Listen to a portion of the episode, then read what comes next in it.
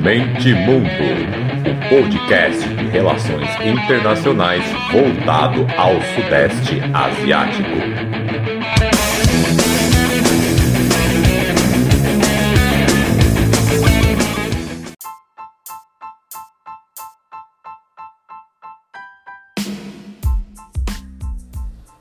Fala galera, podcast Mente Mundo na área. Antes de mais nada, usando a gira da internet, perdão pelo vacilo. Tô meio sumido aqui, reconheço. É, fiz aí, um, inventei umas mini obras em casa. Meu padrasto veio aqui me ajudar. Na verdade, eu ajudar ele porque eu entendo muito pouco dessas questões é, pedreirísticas. E então, esses últimos dois aí, esse final de semana, né, ontem e sábado passado foi, foram complicados, quebra-chão, compra massa corrida, acabou, precisa de mais, vai lá, volta, putz, é exaustivo. Então assim, até o Asian News eu dei uma parada, porque essas duas semanas foram, foram complicadas, principalmente no sábado, que é quando eu pegava para organizar, para fazer o episódio, então Complicou, complicou. Então vou, vou voltar a ser mais ativo, mas mesmo assim não para de crescer as visualizações, não param. Então muito obrigado novamente. Como todo episódio eu agradeço, porque vem é, tomando né, uma proporção maior, mais pessoas adicionando as redes sociais, enfim, só agradecimento. Aliás, não só agradecimento, também aqueles pedidinhos de sempre Sigam aí no agregador que vocês estão ouvindo para vocês saberem quando tem episódio novo. É, compartilhe nas redes sociais. Sempre falo da Ásia, que é um continente que não para de crescer em importância. Saiu na Wall esta semana que já as exportações do Brasil estão para bater 50% de, pra, que vai para a Ásia. Então, praticamente metade do que a gente exporta vai para o continente. O continente não, vai, não para de crescer em importância. E para todo mundo, essa coisa exótica, né? é, quando fala em Ásia, então é interessante, eu foco, claro, mais no Sudeste. Então, assim, tem muita gente boa falando sobre Índia, sobre China, sobre Rússia, mais China. Então, eu peguei para focar o Sudeste Asiático, procure alguém que fale do, do, da área central da Ásia e dos estão, e assim vai, para a gente ir aprendendo sobre a Ásia, que vamos precisar cada vez mais, porque o comércio está indo para lá, o centro financeiro está indo para lá, e a gente já está ficando dependente do continente. Então, 50% não é brincadeira, não é um número baixo. Então é isso. Então, para finalizar aquele recadinho de sempre lá, o catarse.me, que meu fone aqui já está um chiado mais chato que o normal. Meus gatos morderam bonitão, já tá com os fiozinhos já para fora, já tá coisa feia. Até na rua às vezes eu olho e falo, pô, já tô passando vergonha com esse fone.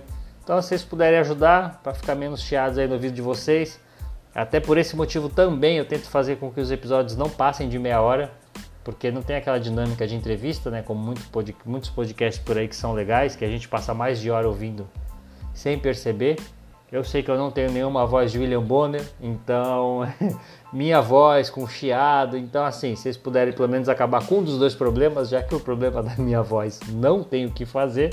Então tem lá a campanha no catarse.me, eu deixo o link aqui na descrição do episódio sempre, quem puder ajudar. Então é isso, sem mais delongas, vamos para o episódio que eu nomeei de Política Malaya do Nascimento ao Declínio.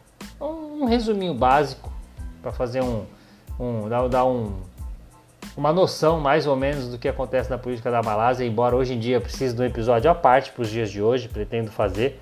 É uma confusão de dar inveja até para a política brasileira. Então, vamos embora.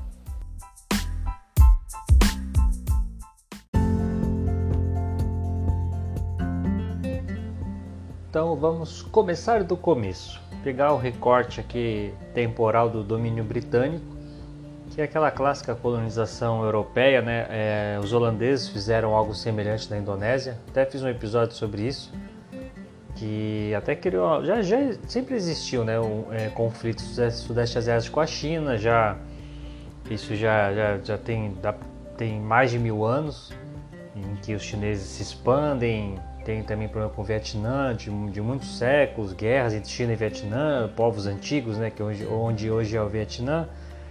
Enfim, mas que com a colonização europeia acabou dando uma aguçada algo que beira ali na Indonésia até a xenofobia para com os chineses, que acabam se isolando em bairros só deles, enfim, tem um episódio sobre isso.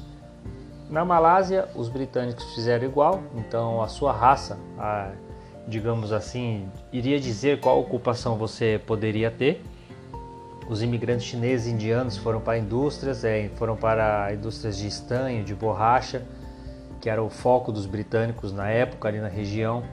Então, a tentativa ali também de apaziguar, colocaram ali os, os, os malaios mesmo, né, os nativos, é, por respeito a eles, com muitas aspas aqui, é, concederam a eles privilégios, compara né, de privilégios também com aspas, né? Mas deixaram eles com propriedade, é, com também podendo ditar como seria a educação, não se meteram nisso. Então, é, permitiu que eles continuassem também com seus meios tradicionais de subsistência, chega, é, subsistência seja na terra, seja no mar.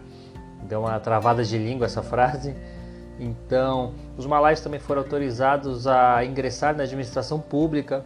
Então, muitos deles acabam, acabaram virando funcionários de escalões médios, não só de baixos. Então, eles também tiveram algo que em muita colonização aí pelo mundo não, os povos nativos não chegaram a ter e conscientemente ou não, isso que os britânicos fizeram, criaram uma certa identidade política da Malásia, é, por meio, né, acabou, isso acabou criando o principal partido, dá para dizer assim, que é o United Malays Nationalist Organization. Vou chamar aqui de UNO, que é como né, a sigla UMNO. Ele foi criado logo após a Segunda Guerra Mundial, foi criado em 1946 contra sugestões britânicas de formar uma União Malaia. Ou seja, os britânicos eram contra que os grupos raciais ali é, se vissem de uma forma mais equitativa, digamos assim. É, esse partido nasceu com esse intuito, não deu muito certo, né? É, as comunidades de imigrantes que estavam estabelecidas ali no país desejavam também uma certa autonomia. Então foi formado assim, dá para dizer resumidamente, foi formada uma aliança política, esse partido com outro partido que foi criado de chineses, que é a Associação Malaio-Chinesa, MCA, e também o Congresso Indiano Malaio, MIC. Então, praticamente formou essa aliança, praticamente dominou o cenário político então essa coalizão ela ajudou a garantir a vitória esmagadora né, da, da, primeira eleição pós-independência de 1955. Para vocês terem uma ideia, de 52 assentos, essa coalizão conquistou 51.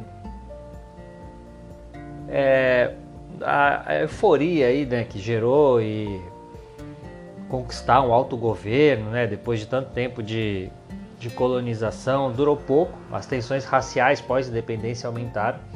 Os malaios sentiam que sua prerrogativa nativa era minada pelos constantes apelos de igualdade de outros grupos raciais.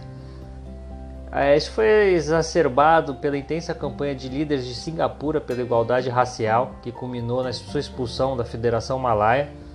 Dá para dizer que Singapura muito provavelmente é o único país que não conquistou independência, né, que deram independência para ele, foi uma independência forçada. Suma daqui.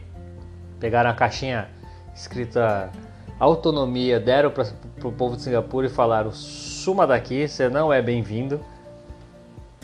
E essa aliança durou, venceram, né? Essa aliança, essa coalizão venceu até 2018. Então está falando aí de 55 a 2018, vencendo todas as eleições. E esse problema étnico, né, muito se explica porque a Ásia a África, eles, ao contrário dos moldes europeus, eles viraram é, Estado antes de virar nação, né? Então eles não, os europeus se viram ali como uma unidade, uma ameaça externa, então criou a ideia de nação para depois vir o Estado. E com as colonizações, com, com o colonialismo europeu na, na Europa, na, na Ásia e na África, isso não aconteceu.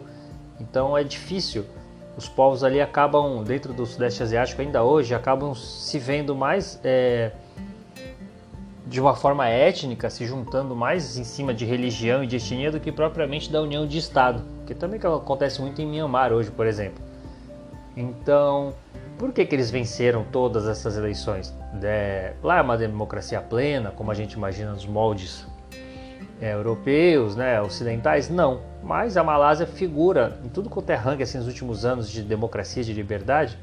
A Malásia figura ali é, na quadragésima posição, fica entre quadragésimo e quinquagésimo. Não é, não é mal, é o, é o melhor. Dá para dizer que o Sudeste Asiático, o Timor-Leste também vem bem, mas é um membro observador, não é exatamente da ASEAN, então acaba não falando tanto dele. Mas dos 10 países ali do, da ASEAN, a Malásia sempre foi o país que, mais, que melhor figurou ali na, na posição de ranking de democracia e liberdade. E por que então que esse partido ganha sempre? Que democracia é essa? Como a colonização europeia gerou essa anomalia, então os, os povos acabam se vendo mais dentro de um contexto étnico, religioso. Então vou dar aqui o, o o dado para vocês. Na Malásia, 60% da população é malaia, nativa. 25% são malaios chineses e 10% malaios indianos. Então, como as pessoas acabam tendo essa aproximação por etnia, matou aí. Então, dificilmente outros partidos com outras pautas vão acabar vencendo essa pauta que está ali desde a da independência do partido.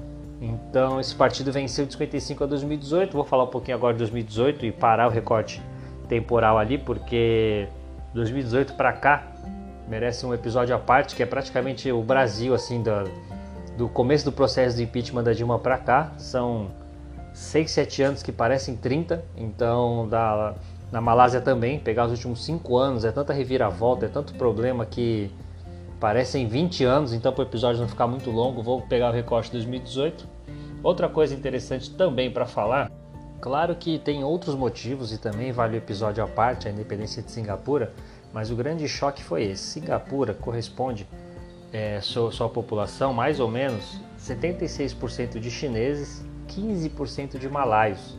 E o Lee, que foi o primeiro-ministro assim que Singapura conquistou a independência, enfim, ele também, obviamente, pelo sobrenome já sabe que ele também tem descendência chinesa, etnia chinesa, né? Então, pensa, então a região de Singapura, 76% são chineses e 15% malaios. Então, inverteu a lógica. Enquanto no resto da Malásia é, é 70 e poucos por cento malaios, 60 e poucos, né? E a minoria chinesa e indiana. Então, por inverter essa lógica, a Singapura achava que os direitos tinham que ser iguais entre todas as etnias e o resto da Malásia não, claro, porque o, o grosso da população, 60% de malaios, não vai querer. Vai querer ter o quê? Vai querer ter privilégios. Então, esse foi o, o choque maior entre Singapura e Malásia que gerou a independência de Singapura. Mas, claro que tem outras questões também.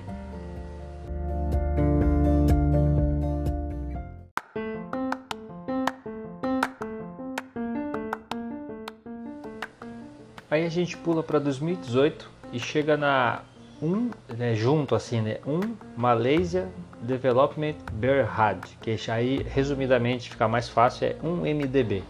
Então foi mundialmente chamado de escândalo do 1 MDB, que foi uma empresa é, estatal criada para desenvolvimento estratégico da Malásia, de, foi de propriedade, ela pertencia ao ministro das Finanças a empresa surgiu com outro nome, é, foi criada para buscar iniciativas estratégicas para o desenvolvimento do país através de parcerias globais e investimento estrangeiro direto. A empresa surgiu em 2008 como um fundo destinado né, ao desenvolvimento econômico do, de um estado específico, Terengganu, não sei se é assim se pronuncia. Ao longo de 2009 foi recebendo investimento, aí mudou o nome para atual. Em julho de 2009, aí o então, o primeiro-ministro Najib Razak alegou que o projeto deveria virar federal para abarcar uma quantidade maior né, de investimento, de malaios também podendo investir, enfim. Esse cara é figura central no esquema. Não vou detalhar muito, né, porque como é o recorte de 2008, não vou detalhar, detalhar muitas pessoas, que aí merece um episódio à parte. Esse Najib Razak é a figura central do esquema, ele é filho de um ex-primeiro-ministro e líder do partido que dominava a cena política desde a 57, né, um desses partidos aí da, da coalizão. E é um cara que foi conhecido mundialmente porque ele defendia o islamismo moderado, aí com muitas aspas.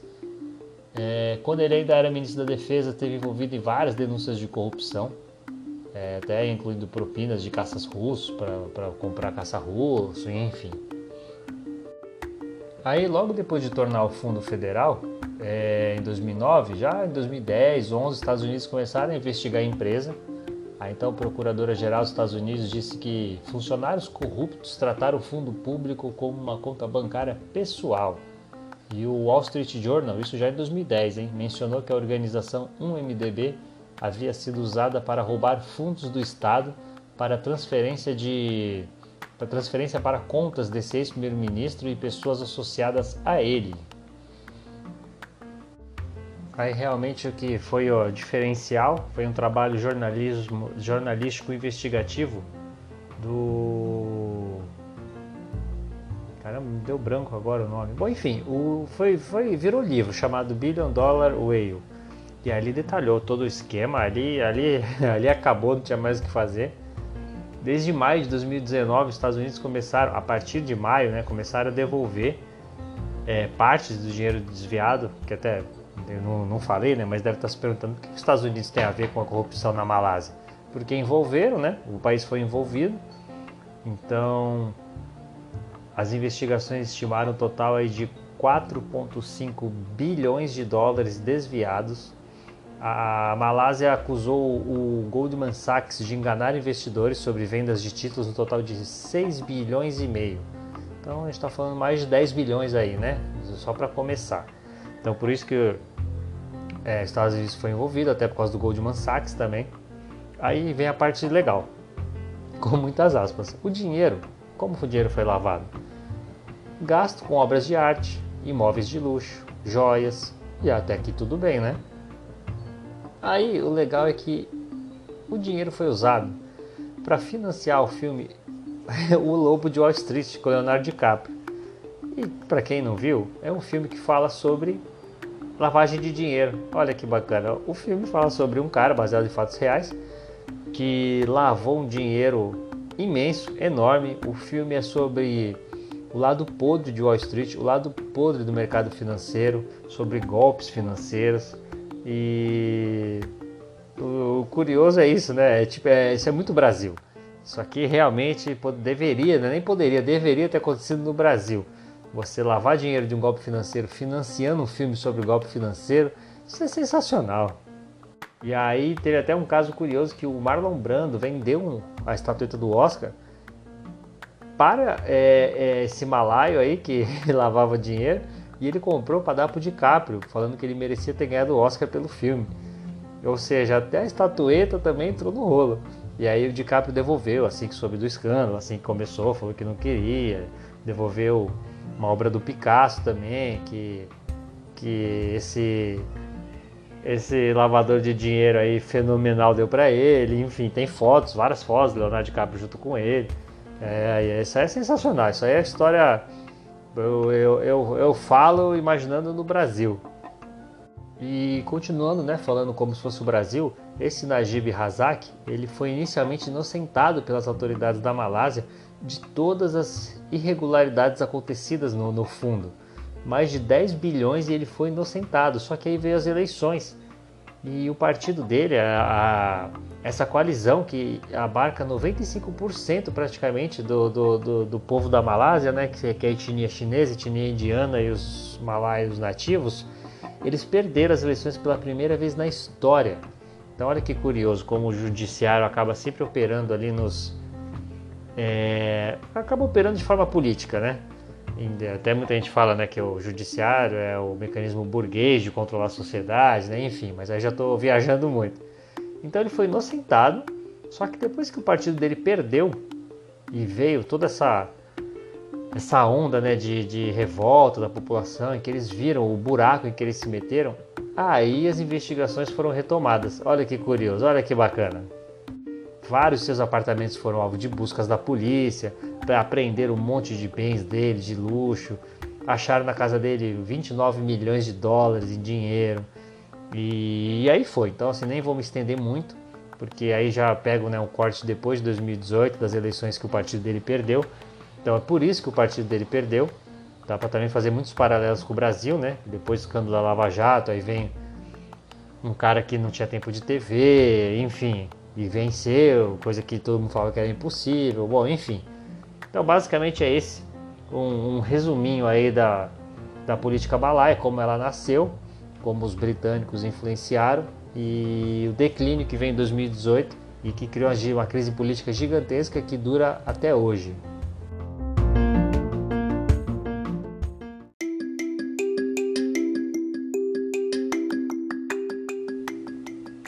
Galera, é isso. Espero que vocês tenham gostado. Esse é um resumo, um paralelo aí bem por cima. É... Então é isso, recadinho, né? catarse.me para ajudar a gente. Mandem para os miguxos, mandem, ó, de novo, hein? Vou fazer uma brincadeira que faz tempo que eu não fazia, hein? Só falta alguém da Oceania ouvir o podcast para eu brincar de War no mundo inteiro, hein? África, Ásia, Europa, Estados Unidos, Canadá, já está tudo dominado, América Latina, só falta a Oceania. Então mande aí pro amiguinho da Nova Zelândia, da Austrália, fala, ó, dá o play pro rapaz ficar feliz lá, dizer que todo, todos os continentes do mundo já ouviram ele. Então, por favor, faça essa ajudinha aí para melhorar, para melhorar meu ego, para massagear meu ego. E E é isso aí. E eu quero dar uma sugestãozinha marota para finalizar. Dessa vez não é sobre a Ásia, é o Cidade Invisível, que tá, todo mundo está falando. A série Netflix fala sobre folclore brasileiro, vale muito a pena. Eu estou no último episódio, ainda não terminei, mas já gostei. Muito bem produzido, o clima ali de suspense com terror, enfim. Não vou dar muito spoiler, vale a pena. Uma sugestão rápida, são seis ou sete episódios de 30, 40 minutos, coisa rápida. Muito bom, recomendo. E é isso, gente. Muito obrigado. E semana que vem vou terminar o episódio sobre o Mekong que eu prometi, o Rio Mekong. Vamos voltar com a Asia News, força total, chega de obra, chega de poeira e valeu!